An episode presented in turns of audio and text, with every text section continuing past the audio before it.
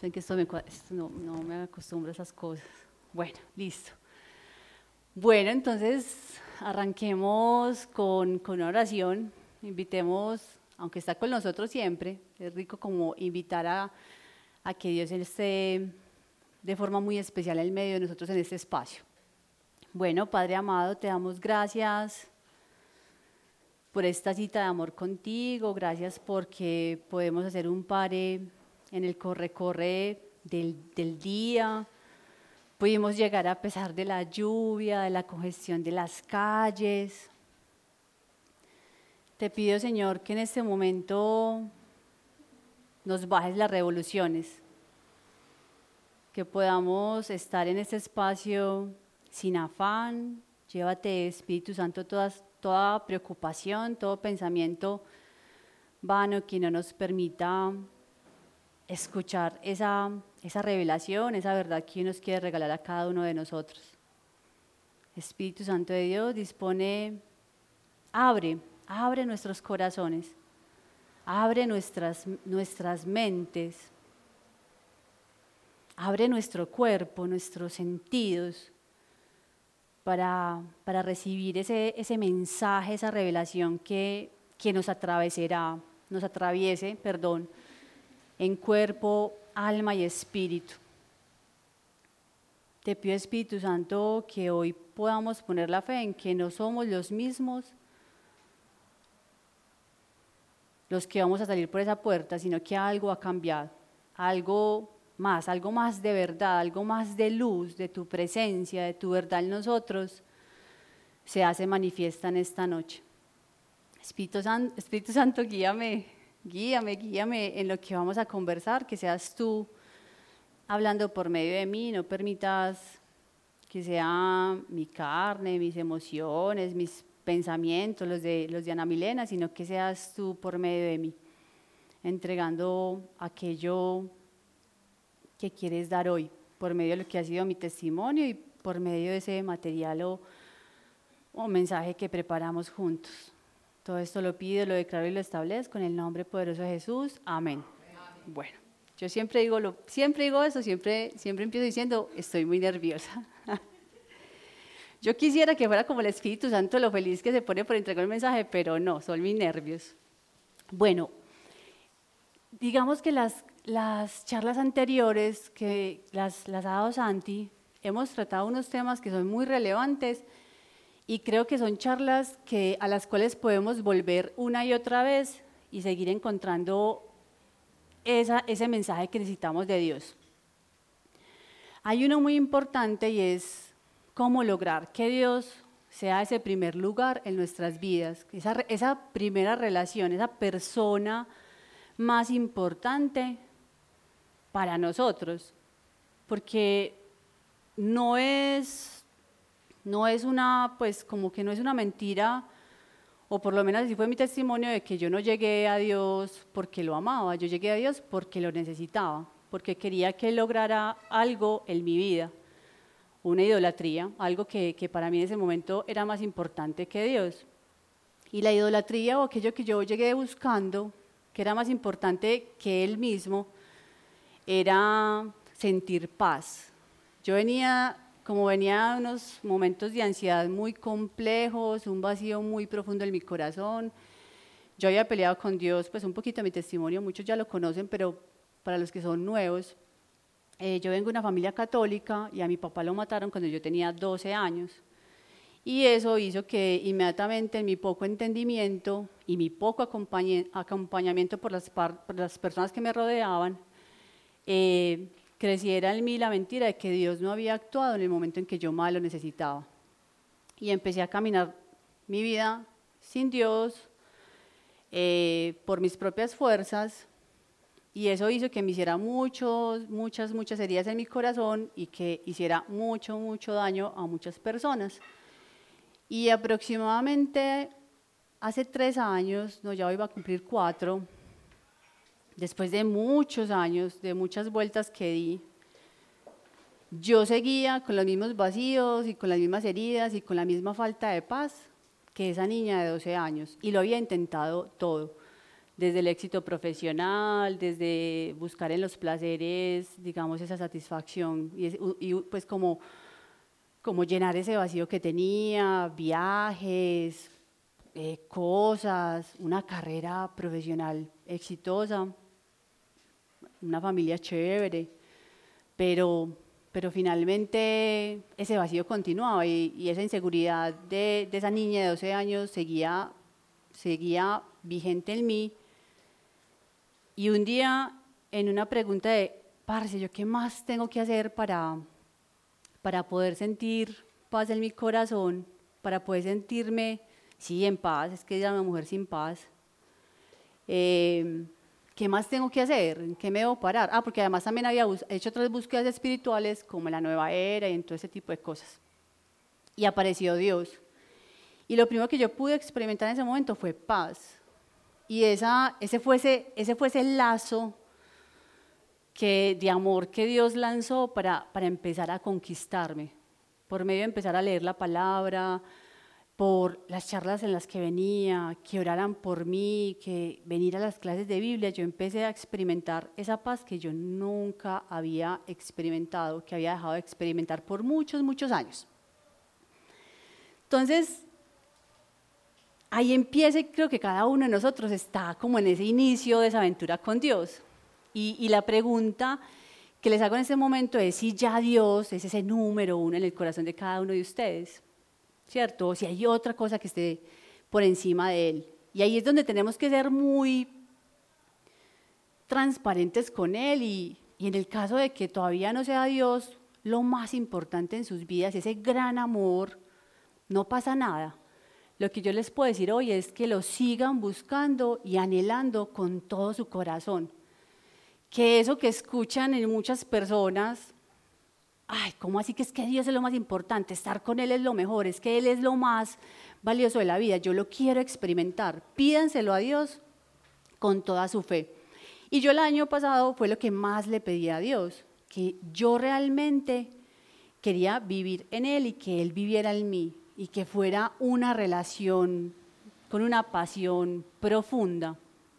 Y después de un encuentro muy especial, en donde yo experimenté gran parte del amor que Dios siente por mí, era una cosa sobrenatural lo que yo experimenté en ese momento, yo, yo logré rendir todo mi ser y decirle a Él, es que sin ti no soy nada, y te entrego mi vida. Y, me entregué completamente. Y él en ese momento, yo había hecho, es, muy charro porque Isa ahorita mencionó, encárgate de mis cosas, que yo me encargo de las tuyas. Eso fue uno de los versículos, fue una de las palabras que él más me decía. Y yo un día había hecho un listado de las cosas mías. Ah, bueno, estas son mis cosas. Número uno, número dos, número tres, número cuatro. Y en ese momento que yo le entregué mi vida a Dios, Él me dijo, renuncia a todos tus sueños. Y yo literal, pues y yo llegué a mi casa ese día después de una experiencia muy brutal de Dios y yo los quemé. Y yo empecé a caminar sin sueños, sin, sin promesas, sin cosas que quisiera lograr. Empecé a vivir el día a día de la relación con Dios. Y fue una experiencia en libertad muy brutal. O sea, es extraño, porque es que le empiezan a preguntar, ¿y en dónde te ves en cinco años? Y yo, no tengo ni idea en dónde me veo en cinco años ay, vos vas a, vos eh, anhelas un esposo, no anhelas un esposo. Y yo, parce, no tengo ni idea qué tiene preparado Dios para mí. Ay, pero no, Ana Milena, no tiene que tener sueños y no sé qué. No los tengo, o sea, realmente yo le entregué y vivía el día a día con él. ¿Sí o no? Dame el pan de cada día, literal, pues viviendo el Padre Nuestro.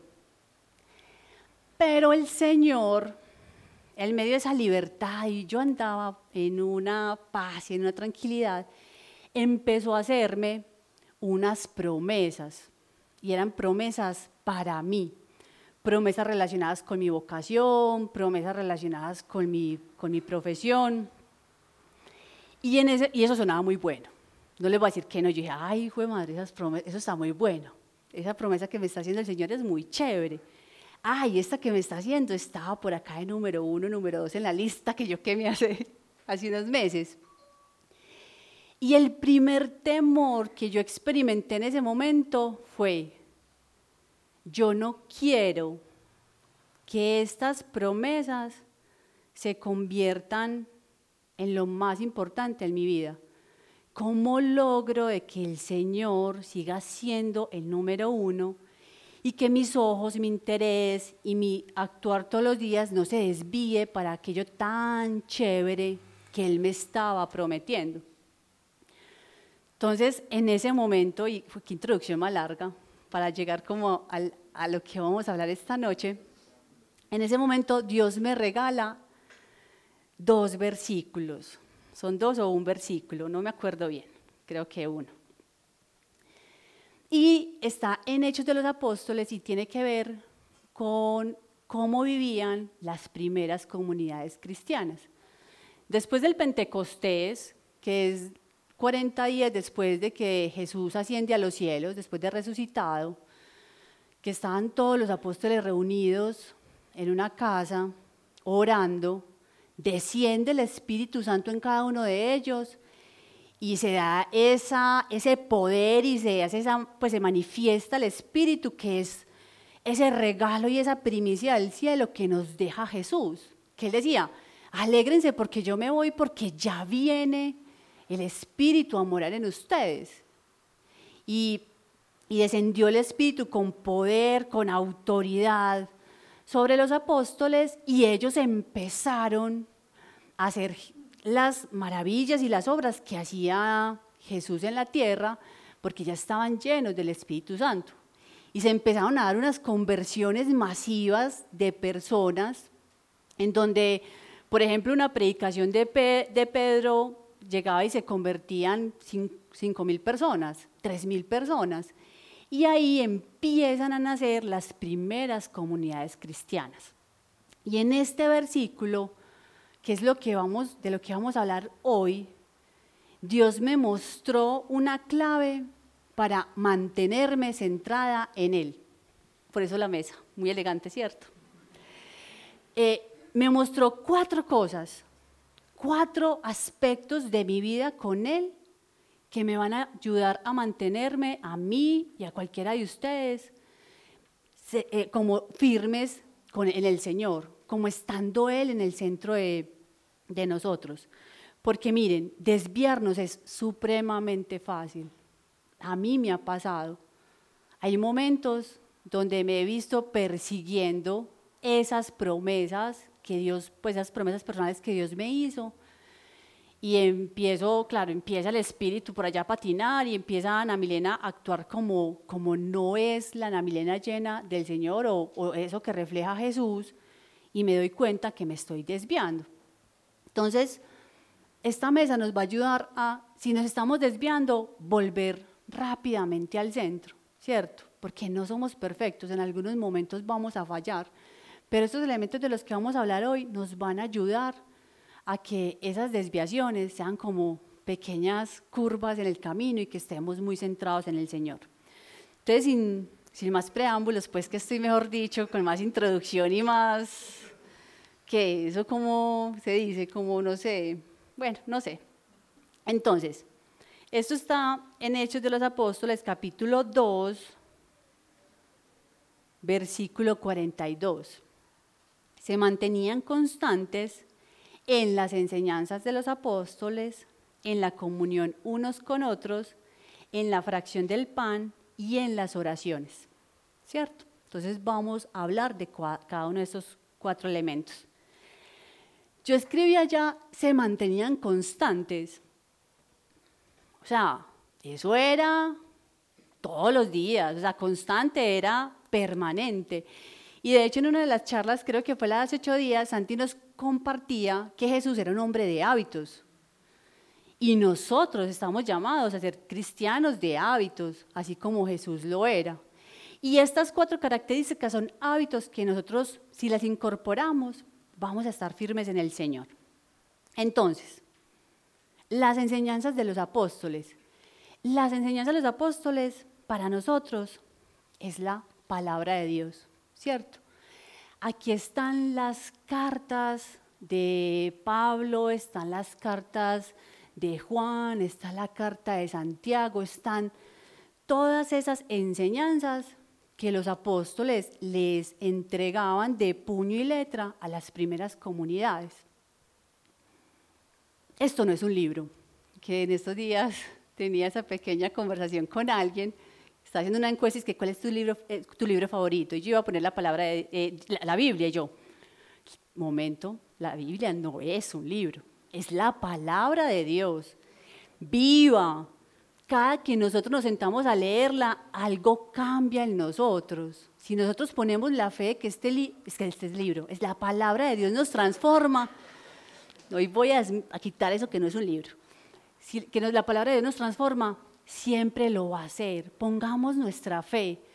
Es, hay, hay unas mentiras que el enemigo ha usado mucho para alejarnos de ella y es, es que no entiendo, es que es compleja, Miren, todas las que ustedes quieran, y ya hay en diferentes versiones, con lenguaje actualizado. Yo tengo una que es audiolibro y es dramatizada, que es buenísima. O sea, que el que quiera se la paso porque es también un muy buen acercamiento cuando nos cuesta acercarnos a la palabra de Dios. Miren, lo hemos dicho mucho, pero la palabra de Dios nos va renovando hay revelación, ella va alumbrando todos nuestros pensamientos y va derrumbando esas grandes mentiras que hay en nosotros. Y aquí les voy a contar un poquito algunos testimonios de lo que yo he podido experimentar con la palabra de Dios. Miren, eh, cuando mi papá murió, yo vivía en un estrato medio alto y pues mi papá era muy organizado y pudimos seguir viviendo en ese estrato medio alto sin que mi mamá trabajara. ¿Eso qué hizo? Que nosotros tuviéramos lo necesario. Pues nosotros no teníamos pues para ir los sábados a San Diego a comer hamburguesas y comprar, y comprar ropa. Mis amiguitos sí, ¿cierto? Y eso empezó, o sea, eso empezó a generar como en mí, fuera de comparación, envidia, eh, un espíritu de carestía, porque siempre mis amiguitos tenían más, a nosotros siempre nos tenían que invitar. O sea, los, los papás de nuestros amiguitos arrancaban con los otros para para la pista de hielo de Monterrey y un montón de cosas que pues mi mamá, pues cuidando sus cosas, no nos podía dar. Y aunque vivíamos bien, nunca nos faltó nada, en mí siempre hubo un espíritu de carestía. Y miren, yo tenía un buen trabajo, yo estudié en la Nacional, a mí me, pues, me fue bien, yo trabajaba en un, en un buen lugar, y ese espíritu de carestía seguía conmigo. O sea, yo gran parte de lo que envidiaba en otras personas o la comparación era porque si para ellos había, no había para mí. Esa era la mentira que operaba en mí. Y una vez leyendo la multiplicación de los panes, eh, hay una parte donde dice, todos los que estaban ahí, que eran como cinco mil, quedaron saciados y sobraron 12 canastas. Miren, cuando yo leí sobraron 12 canastas, esa revelación entró a mi corazón y entendí que Dios siempre sobreabunda. Que si hay para ti, también hay para mí, también hay para vos, también hay para vos, que para todos hay. Y en ese momento se reveló ante mis ojos que yo había, había vivido gran parte de mi vida con ese espíritu de carestía. Y por eso la comparación, por eso la envidia. Y logré ser libre en ese momento de ese tema. Miren, y esto, esto no es mío, esto lo, lo escuché en, una, en un sermón la semana pasada. Y es que Jesús no instruía a los apóstoles sobre, qué debían decir, sino cómo debían vivir. En la Biblia siempre vamos a encontrar la forma en cómo nosotros, los cristianos, nos comportamos. Y eso no es para que Dios sea más Dios, sino para que nosotros vivamos bueno muchas de las instrucciones que hicimos como, uy, qué pereza hacer eso, uy, no sé qué, si empezamos a tratarlas con el Espíritu Santo, nos vamos a dar cuenta que los mayores beneficiados de hacer lo que dice la palabra somos nosotros. Y pues en mi caso, que es algo que lo, creo que lo comparto en todas las charlas, y perdón que siempre lo he compartido, pero desde que llegué al Señor he podido experimentar lo que es la vida en castidad, y es uno de los mayores regalos que yo he podido experimentar y una de las mayores libertades. No tener que estar apegada o esclava a tener una relación afectiva. Si en su momento va a llegar, llegará. Pero vivir esa libertad Eso no tiene precio. Y es algo que no hacemos obligado, sino que el mismo Dios, por medio de su palabra y la oración, nos va revelando. Entonces, y que además hay otro, hay otro valor grandísimo frente a la palabra, y es que entre más la escudriñemos y más la podamos como, como estar en ella, más vamos a poder servir, más de Dios se va a poder manifestar y más palabra de sabiduría y de poder se va a poder manifestar por medio de nosotros. Miren, yo a veces estaba orando por alguna persona y tú, aparece por allá la historia de X personaje de la Biblia. Y le digo, hey, léete, esta, léete este capítulo, esta situación, y, y, lo, y lo leemos y parce, tal cual la situación que esa persona está viviendo. Entonces también nos sirve, eso nos sirve también para servir. A mí me pasa mucho eso, en particularmente, muchas veces en oraciones Dios pone ciertas, ciertos pasajes y ciertos libros para que la persona lea y se, y se y se pueda, se pueda, digamos, edificar en ese momento. Hay palabra de Dios que, que podemos tener como y meditar constantemente. A mí particularmente el año pasado también Dios me ha, me ha llevado mucho al, al Salmo 51 y es, crea en mí, oh Dios, un corazón limpio. Y es algo que en particular Dios está todavía trabajando en mí. Y me ha mostrado que para este año todavía me falta mucho mucho, mucho por purificar. Pero es algo, por ejemplo, esa palabra constantemente voy a ella porque siento que es un trabajo especial que Dios está haciendo en mí. Y cada uno de ustedes puede tener en este momento algo de la palabra de Dios que esté siendo fuertemente trabajado en ustedes. En otros puede ser fuerte y valiente porque tienen un año, digamos, complejo, etc. Y algo que yo no había experimentado eh, como tan conscientemente, era haber sido consolada por medio de la palabra de Dios. Hace poco yo me presenté a una vacante en donde trabajo. Por mis inseguridades, por todas esas, digamos, esas heridas que ven en mi corazón, yo nunca me había atrevido a presentarme a una, a una, digamos, a un puesto gerencial. Siempre me había quedado como en la zona de confort, como, no, yo estoy bien, no sé qué. Y este año me vi como llevada a presentarme a un puesto de estos. Quería salir, realmente quería salir de mi zona de confort y mostrarle al Señor como, vea, quiero salir de mi zona de confort. Donde usted me necesite, donde me lime, donde, porque ir a la zona de crecimiento siempre duele, o sea, y créanme que Dios no nos quiere en la zona de confort. El que esté muy cómodo, converse con el Espíritu Santo porque por algún lado hay crecimiento y eso no se da, el crecimiento no se da en la zona de confort. Y créanme que yo me di cuenta de eso. Yo me presenté a la vacante, pues uno como uno siempre le entrega al Señor, Señor, que sea tu voluntad, ¿cierto? eso fue muy teso el proceso, nos presentamos 85 personas, pucha, quedamos tres, nos mandaron, sí, que entre las tres, nos presentamos las, las pruebas gerenciales los tres, pasamos, pasamos los tres las pruebas gerenciales, eso fue como photo finish, así como pasando pues ahí en los olímpicos, en esos que son así que hacen los 100 metros. Y al final, la persona que escogía, digamos, a, a la persona que se queda en la vacante, no me escogió a mí, escogió a otra persona. Mire, eso en la carne no es chévere, o sea, eso no es chévere, eso se siente uno rechazado, o sea, eso, eso, eso se siente muy maluco. Y fue muy teso porque yo en ese momento, cuando me estaban dando la noticia, yo sentí un abrazo del Espíritu Santo. O sea, aquí estoy, o sea, aquí estoy. Pero yo seguí como, como maluquita, maluquita. Y al día siguiente todavía estaba como con la carne muy, muy, muy como inestable. Y me puse a orar. Imagínense, yo esa noche tenía que un cóctel. Tenía un cóctel por allá en Llano Grande, en un restaurante, una cosa y una alianza que habíamos hecho. Y yo, ¿qué cóctel ni qué cóctel? Yo te senté a orar. O sea, yo no me puedo ir para eso, pues yo no me puedo ir para el cóctel así como estoy. Y pues afortunadamente podía decir que no.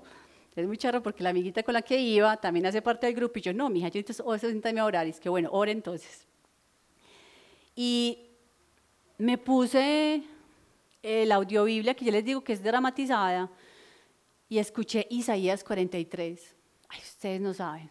O sea, ustedes no saben. Eso fue un levantamiento del espíritu tan teso. O sea, yo era una nueva persona. O sea, el otro día me levanté y yo ya podía salir a arrasar con el mundo. O sea, estaba, o sea, yo decía, pensaba, yo decía, Dios mío, es que más de un político, además que ha inspirado sus, sus discursos con, con Isaías 43, ¿qué es esto tan loco? O sea, yo me imaginaba como, me imaginaba como Parce, me imaginaba, como, es que escucho Libera, o sea, Abraham Lincoln por allá hablando como, pues, o sea, nada raro que ese tipo de pasajes inspiren en serio que, que, que discursos políticos, porque era una cosa y es que, que, que bacano encontrar también, o sea, el espíritu, o sea, yo había experimentado el consuelo muy en oración, ¿cierto? De sentir como el espíritu, pero yo creo que nunca había tenido ese consuelo tan fuerte desde la palabra. Entonces también encontré algo muy, muy especial ahí. Y sobre la palabra también, miren, la palabra también, también es lo que nosotros hablamos y declaramos. Esto, esto que declaramos es supremamente importante. Y aquí les quiero contar un testimonio con mi hijo. Él no es creyente, bueno, no, señor, perdón. Él está como... Él está como empezando ahí, está con un nadito de perro. A ver, mi hijo creció con una mamá no creyente, ¿cierto? O sea, estaba muy grande cuando yo llegué al Señor y eso, pues, eso fue como esta que le pasó, o sea, loco, eso fue pues, eso ha sido pues toda una historia. Pero más que hablarle de Dios, Dios siempre me ha invitado a ser testimonio, a ser ejemplo. Y pues la palabra se va incorporando en nosotros y nos va permitiendo ser ejemplo dentro de nuestra casa. Pero hay algo que yo sí empecé a hacer, le gustara o no a mi hijo. Y es que cada que él se va para la universidad, yo le digo, Dios te acompaña y Dios te cuida, gústele o no. Y el man ya no dice nada. Y todos los días es, Dios te acompaña, Dios te cuida. Las primeras veces como que, como que revolcaba, se chapaleaba, pero ya, ya me lo recibí, y bendigo tu día. Bendigo tu día, porque las mamás, recuerden, las mamás tenemos un poder sobre los hijos impresionantes. Y en estos días él bajando a la universidad, bajaba por la cola del zorro que es muy delgadita y se le atravesó un motociclista. Y él lo logró esquivar y todo y llegó a la casa. Uy, mamá, yo sí le agradecí a Dios. Yo sí le agradecí porque es que era inminente el choque, o sea, eso fue una dadita de mano de, de Dios. Entonces miren también cómo lo que vamos declarando, lo que vamos diciendo, eso va, vean, ahí, permanentemente calando, calando en los corazones de los, de los que creemos alejados de Dios. Y hace poquito, la verdad, tuve una conversación con él supremamente linda, donde él me expresaba cuáles eran esos temores que él sentía de empezar una relación con Dios. Y también pues le, le pude hablar en ese momento de de que son las mentiras. Finalmente el enemigo también trata de alejarlos y, y, él, digamos que, que, ahí va y, ay, ténganse porque ese muchacho va a ser impresionante. El Señor en él va a ser impresionante. Bueno, entonces, fundamental, esa primera pata, la palabra de Dios. No hay tu tía. O sea, el que no esté leyendo la palabra de Dios, escríbame, escríbame, escríbale a alguien, busque herramientas para hacerlo, porque, porque si no, no vas a poder experimentar esa agua viva del Señor que brota en nosotros. La otra, la segunda pata, es la comunión unos con otros. Y eso ya tiene que ver con la relación con los hermanos dentro de la iglesia. Y vuelve y juega, voy esto no es mío, me lo traje el mismo sermón, es que me gustó mucho eh, un bastón para apoyar el cuerpo y un hermano para apoyar el corazón. Miren, desconfíen cuando no quieran venir al grupo, desconfíen cuando no quieran ir a la Eucaristía o no quieran ir al culto. Es el enemigo, es nuestra propia concupiscencia, es nuestra carne, tratándonos de alejar de aquello que nos nutre espiritualmente. Dios nos mandó de dos en dos a evangelizar en el mundo. O sea, Dios no nos mandó, no nos mandó como cuzumbos solos, auto, de, eh, auto no, suficientes a, evangelizar. Es más, Dios la primera dependencia que crea en nosotros es de Él. O sea, Él quiere que nosotros seamos completamente dependientes de Él. Pero hay parte de su dependencia que la ha delegado en la iglesia. Y también somos dependientes de la iglesia. Hay cosas que el Señor nos va a entregar por medio de nuestros hermanos de fe. Usted se puede sentar a orar todo el día y hay ciertos mensajes, ciertos regalos, cierta guía que no te la va a entregar por horas, oración arrodillada, te las va a entregar por medio del hermano. Aquel que cree que no necesita la iglesia, revise su corazón, porque puede haber mucha soberbia, mucha autosuficiencia y poca humildad. Revisemos cómo estamos en eso. Eh, a veces también cuando nos, eh, Julanita no ha vuelto. Parce, preguntémosle a Julanita cómo está. ¿Por qué no ha vuelto?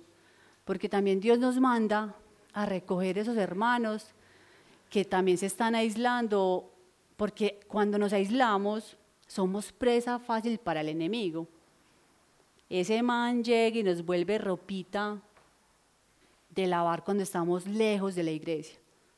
Mientras estemos en la iglesia, somos fuertes. Así estemos pasando por lo peor, estemos mal, estemos en una situación compleja, nuestras emociones estén vueltas nada, no sé, todo lo que podamos estar viviendo.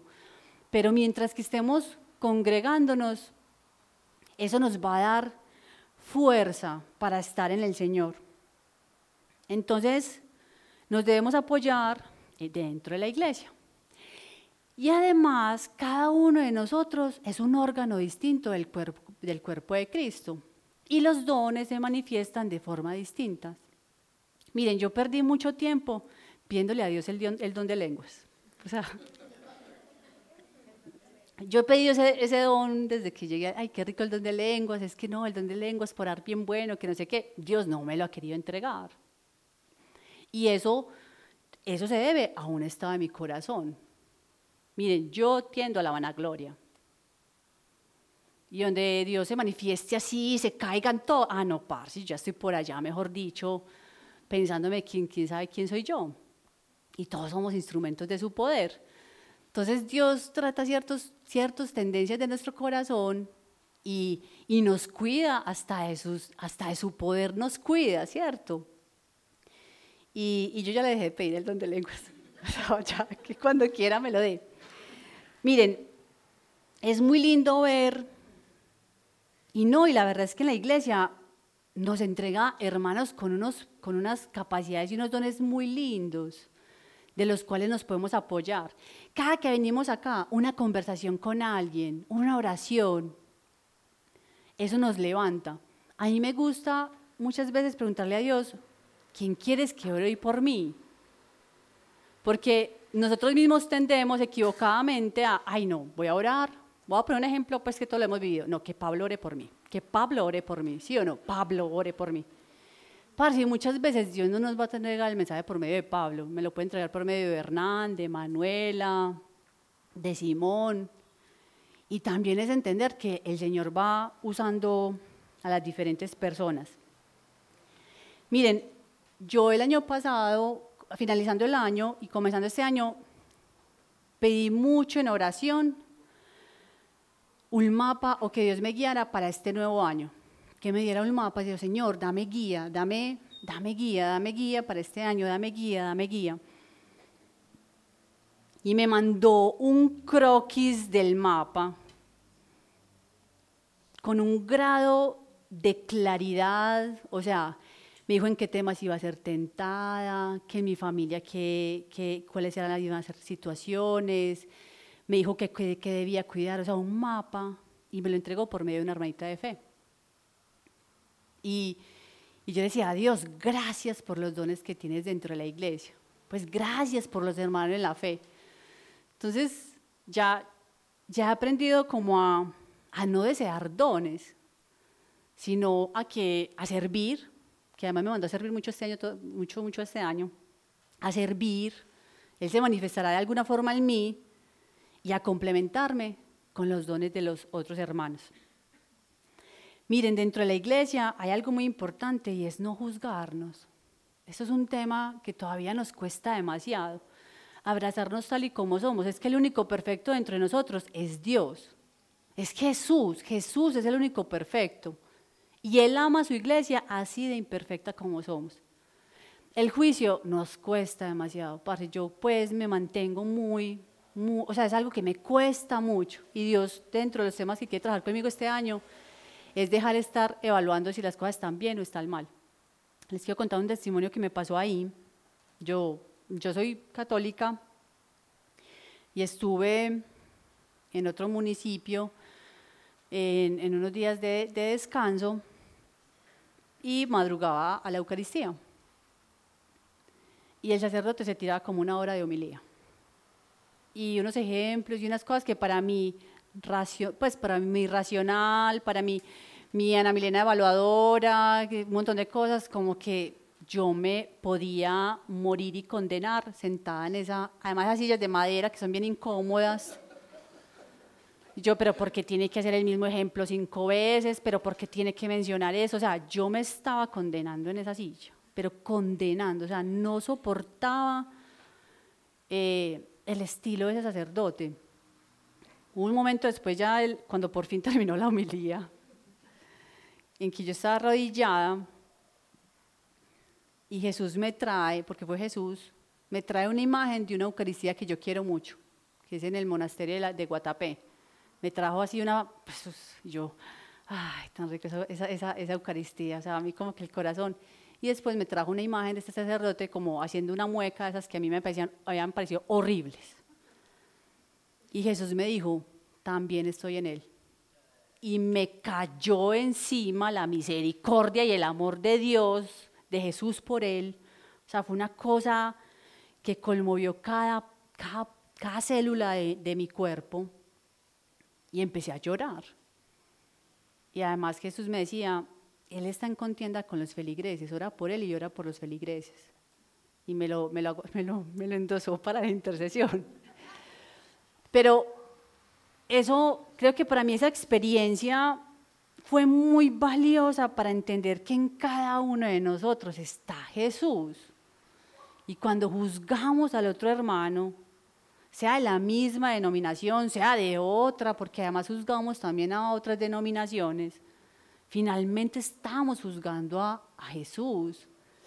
Pucha, es que es muy teso, yo sé lo difícil que es porque todavía lucho con eso, pero es algo en lo que, en lo que debemos seguir trabajando y pedirle al Señor que nos permita verlo a Él en el otro, o sea, que sepamos qué es el otro, que por lo menos no lo logremos exteriorizar con las palabras, que lo, le lidiemos con Él ese juicio que puede estar habitando en nosotros que lo olvidemos con alguien de completa confianza, de parce, no soporto esto. O sea, también, también podemos confiar en un hermano para, para resolver como esos, esos temas.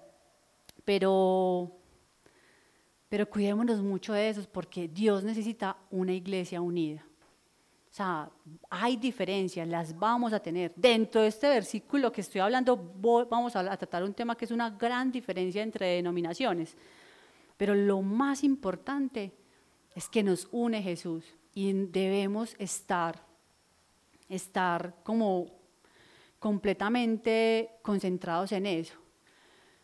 Santi, en el último, en el último retiro que hicimos, les recomiendo escuchar la introducción, del, pues escuchar todo el retiro, pero escuchen la, introducción del canal, hablaba cuando los judíos vivieron toda esa persecución de los nazis, que los judíos también tienen 50.000 denominaciones, pues porque el enemigo siempre, siempre quiere dividir, cuando ellos estaban en esos campos de concentración, lo que menos importaba era de qué denominación eran. Todos eran judíos. Y cualquier librito de la, Torah, ¿cierto? Que tuvieran ahí a la mano y que se pudieran rotar. Era, era bienvenida, porque es que en esos momentos de dificultad, y no nos va a importar si somos católicos, si somos evangélicos o si no tenemos denominación, nos va a importar que es Jesús el que nos está uniendo. Y en la iglesia también algo muy importante, y es que también dentro de la iglesia Dios nos pule y nos exhorta. Muchas veces no vamos a recibir mensajes chéveres de Dios por parte de un hermano, muchas veces Dios nos va a decir, hey, ojo con esto, pilas con esto, ¿cierto? Que va a ser una exhortación, que es una exhortación, es una invitación al cambio, eh, no va a ser con juicio, nunca va a ser, no debe ser un hermano que te esté señalando un comportamiento, ¿cierto?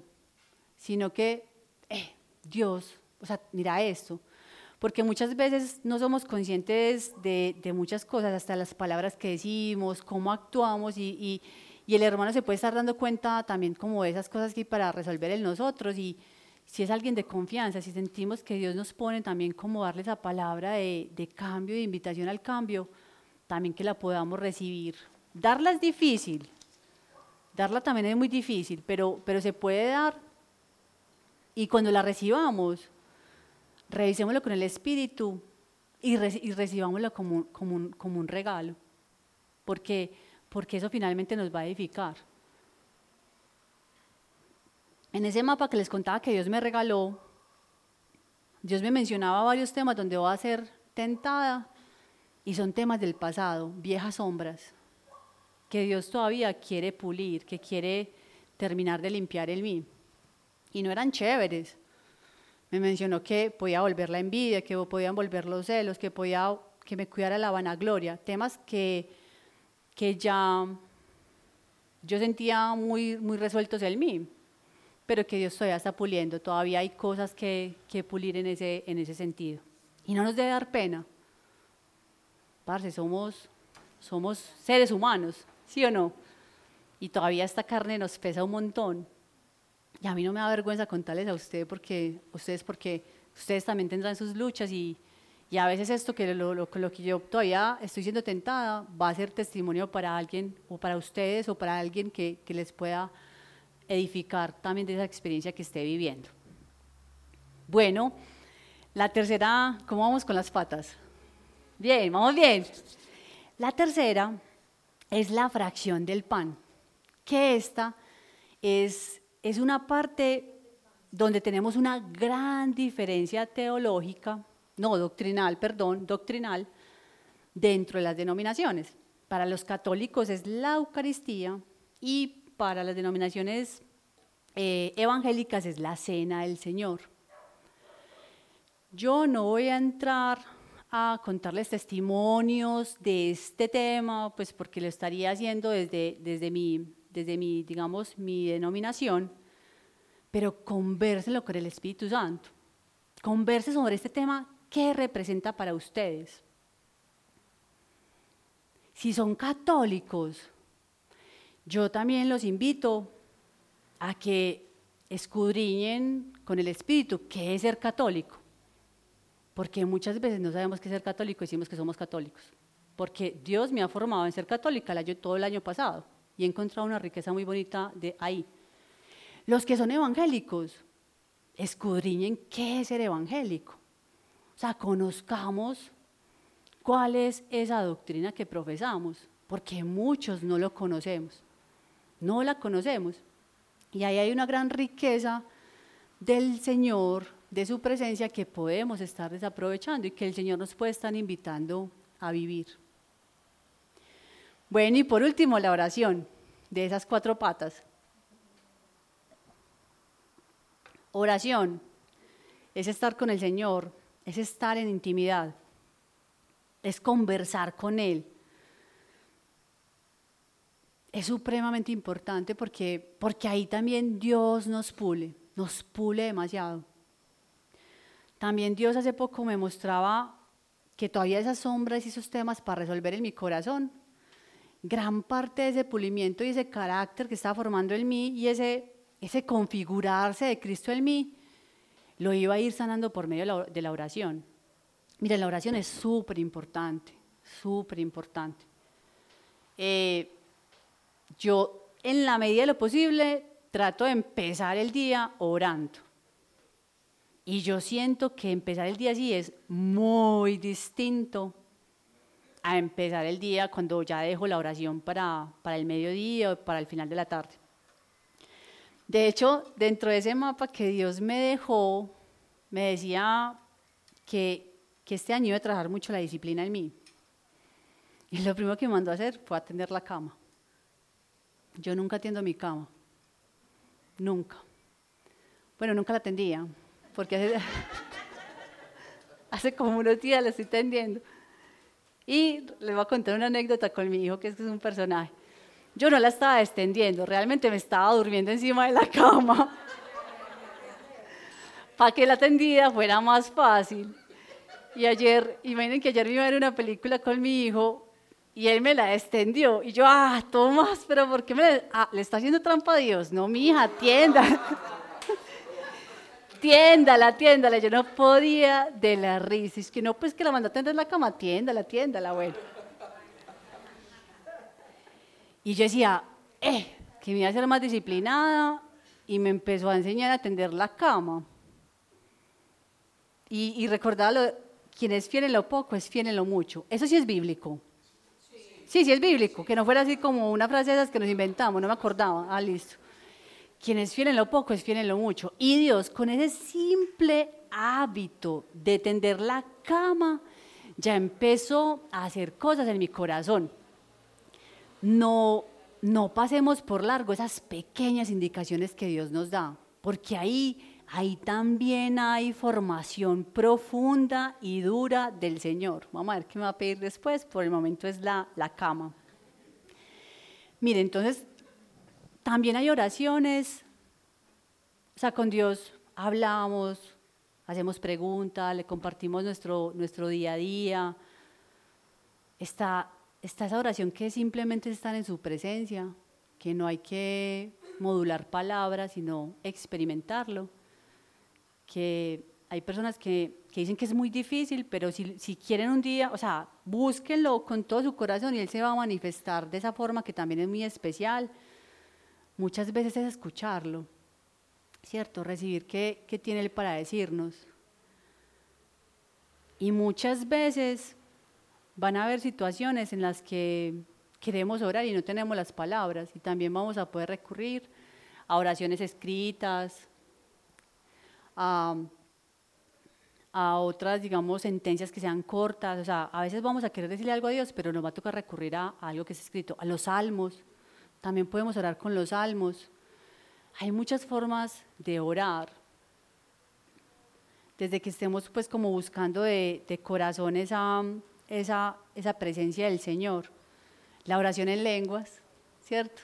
Que ya, ya, ya les, les dije pues que que es uno de esos temas que Dios por el momento no, no entregaba en mis manos.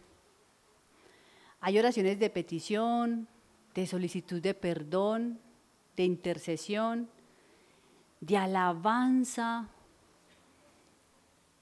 Es increíble los estados de conexión que logramos tener por medio de la alabanza. O sea, es una vaina impresionante, impresionante. Y puede ser, esas de esas cosas que yo a veces hago cocinando o, cuando estoy haciendo algo. Y la verdad, yo siento un cambio en la atmósfera impresionante. Yo creo que esa comida queda hasta supremamente bendecida. Acción de gracias.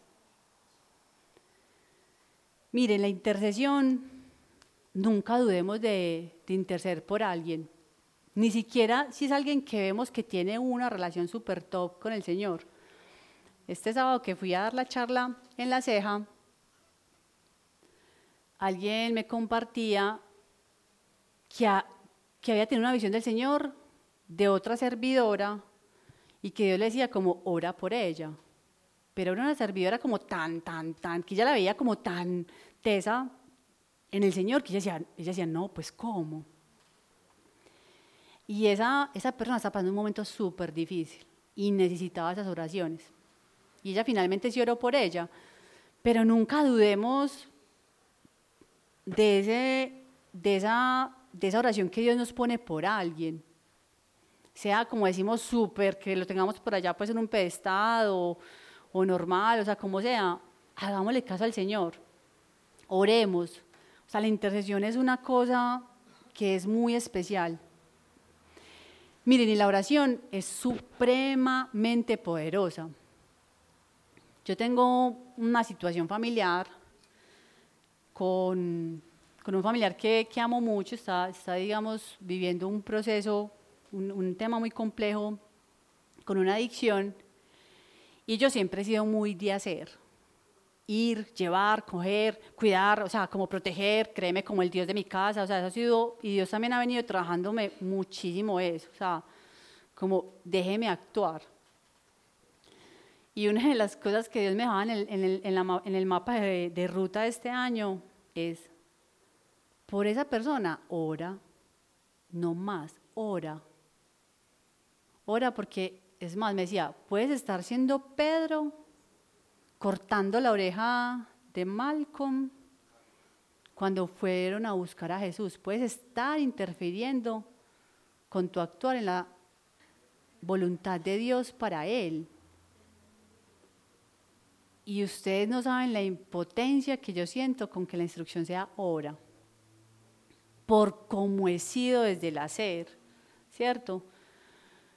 Entonces, es más, Dios un día me mostraba, yo siempre le entregaba mis manos a Dios, porque como he sido tanto el hacer, siempre, siempre se las presentaba, siempre les presentaba mis manos. Y una vez cuando estaba presentando mis manos en una oración, me decían, ya las tengo, dame tu corazón. Que fue cuando cuando finalmente Él logró coronar y ser el rey en mi corazón. Pero para mí eso, pues para mí fue muy teso eso, como fue, pucha, es esto, no, es mis manos. Y en este momento con, con mi familiar me manda es a orar. Y creo que dentro de mí hay algo que subestima la oración o el poder de la oración. Si me estoy sintiendo impotente, uy, revelación en este momento cayendo así, Gracias, Señor. Si yo en este momento estoy sintiendo como que, ¿qué más hago? Estoy dudando del poder de la oración. Es el mejor regalo que le podemos dar a alguien. El mejor regalo. Siempre estar en esa, en esa oración. Entonces, no dudemos, no dudemos de su poder, no dudemos de seguirlo haciendo, de perseverar en ella, por nosotros, por nuestras necesidades, por nuestra relación con Dios. Yo les decía, yo en ti y tú en mí. Esa fue mi oración el año pasado con Dios. Yo en ti y tú en mí. y en una canción se la cantaba todos los días, hasta que por fin sentí que eso fue verdad. Y, y esto, pues, o sea, es supremamente poderoso y la tenemos que tener siempre presente. De esas frases que me traje del sermón, tengo otra acá, y es que Jesús nos capacita para sanar, enfermos y expulsar demonios. Ay, pero yo cómo me doy cuenta si tengo un don, esa es la de siempre, cómo sé si tengo sanidad, si tengo no sé qué, orando. O sea, atrevámonos a, orar por las personas, a, a llevar una pequeña súplica. No son las palabras. Aquí yo creo que aquí nos va a pasar mucho que aquí vamos a encontrar unas oraciones súper rococos, o sea, súper elaboradas, así, con moños, con vuelven, suben, unas pintadas como en acuarelas, unas páginas y bajan y vuelven y suben, o sea, y no. También Dios escucha las oraciones torpes, las corticas. Imagínense que una vez yo sentí que Hernán debía orar por mí. Y yo sentí que en esa oración no iba a haber palabra. O sea, Dios me iba a transferir algo por medio de Hernán. Y literal me paré, le entregué las manos a Hernán y no dijimos nada. Pero nada. Y Hernán al final, que yo creo que es algo que a veces le, preocupa, ¿cierto? Me dijo, Anita, yo no sentí como que Dios te dijera algo, sino que como que te iba a entregar algo por medio de mí. Yo tranquilo, que yo también había sentido lo mismo. Entonces, miren, muchas veces no son las palabras, sino esa presencia hueso que el Señor nos quiere regalar por medio de esa persona. Entonces, no duden y no duden de orar. Y yo se los he dicho, yo me paro aquí, siempre me voy a parar acá a orar por una, dos, tres, dos que aparezcan. Pero en mi corazón sé que sea esa única, esas dos personas, esas tres, esos en mil, necesitaban recibir algo de lo que Dios les quería entregar por medio de mí. Entonces, revisen esas cuatro patas. Revisen esas cuatro patas. Miren cuál puede estar más larga que otra. Miren, Servicio, no, estamos bien. Servicio sin oración, sin palabra de Dios. Es un servicio que se va volviendo árido y que terminas como con tus fuerzas, como, como, como, como trabajando. Entonces, si nosotros logramos ver qué está desbalanceado o en dónde necesitamos fortalecernos, vamos a estar más preparados para salir y hacer esa misión que Dios tiene que entregar por medio de nosotros. Preguntas, dudas, aquí es de la Enterprise, de Star Trek. Ay, para los que están en Teams, acabo de decir la Enterprise, es porque estamos como, como estrenando un escritorio que parece una nave galáctica. Entonces, por eso, está, por eso el chiste galáctico. ¿Dudas, preguntas? Dime.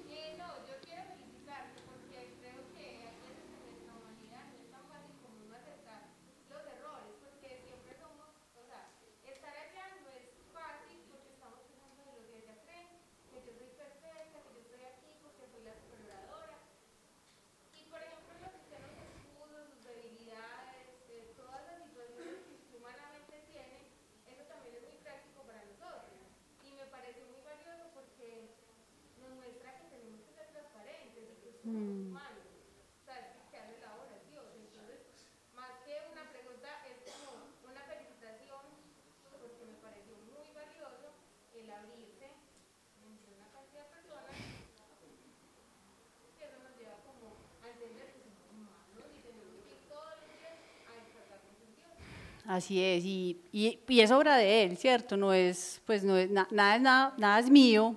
Les voy a decir una cosa que también me mandó en la ruta esta, que me mandó el terreno. Dios me dijo, nada es tuyo, nada, ni siquiera las promesas personales que yo hice promesa, no sé qué. No, ya me dijo, nada es tuyo. Ni tu hijo, ni lo que yo te dé, ni sé qué, todo, todo es para él y para, la, y para gloria de él.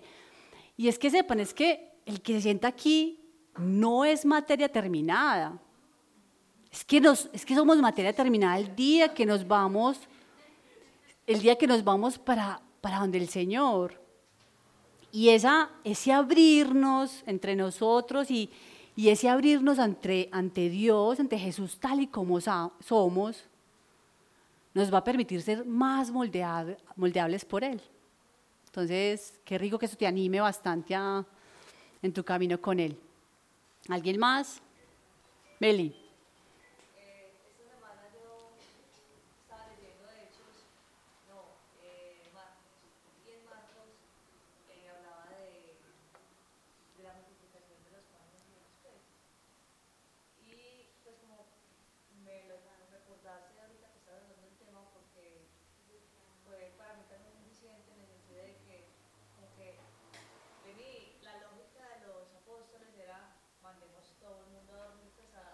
Con hambre. Que no, no hay con qué alimentarlos. Y muchas veces la lógica de nosotros como que pues, es el sentido común. Pero Jesús le dijo, no, pues alimentenlos. Y entonces, como así que lo vamos a alimentar si no tenemos qué? Y entonces como que en vista de todo lo que nos enseñaste es como que la lógica de mm. nosotros no es la misma lógica de Dios. Y entonces como venir, pues me como porque pues mi entendimiento Mm. Meli, sí. Y, me das pie para complementar con algo. Y es que Dios nos va a pedir hacer las cosas de forma distinta, de formas que no hemos explorado antes. Eh, y en muchos aspectos de nuestra vida vamos a desaprender, a vaciarnos, a dejar ir viejas formas para que las nuevas formas que Él quiere crear en nosotros se puedan dar. Y eso es una incomodidad muy tesa desde la carne. Pero cuando realmente empezamos a hablar de forma distinta, también Dios nos va mostrando una, una óptica diferente en, en el vivir. Y vamos como afrontando de forma distinta esos retos. De hecho, me tiene desaprendiendo también de muchas cosas en este momento. De muchas. ¿Algo más? Bueno, listo. Señor, gracias, gracias por este espacio, por, por cada mensaje que traes, por la revelación que me regalaste, Señor. No, qué desconfianza la oración, Señor. Gracias, gracias, gracias. Y, y yo te pido que también como me revelaste esto mi corazón en media, en media charla, yo, lo, yo te pido, Señor, entregues ese mensaje que cada uno de los corazones aquí presentes, de las mentes aquí presentes, necesitan, Señor. Sigue tú siendo esa luz, ese camino, esa verdad que muchas veces no nos gusta escuchar porque hay verdades que nos entregas que nos incomodan en nuestra carne, pero, pero sigue siendo esa roca firme que nos guía cada día, Señora, a estar más cerca de tu corazón y a ser más luz y sal para este mundo que tanto te necesita, Señor. Que te podamos seguir llevando con verdad, con poder, con revelación a tantas personas tan necesitadas. Todo esto lo pedimos, lo declaramos y lo establecemos en el nombre poderoso de Jesús. Amén, amén y amén. Bendecida noche también para los que están en Teams.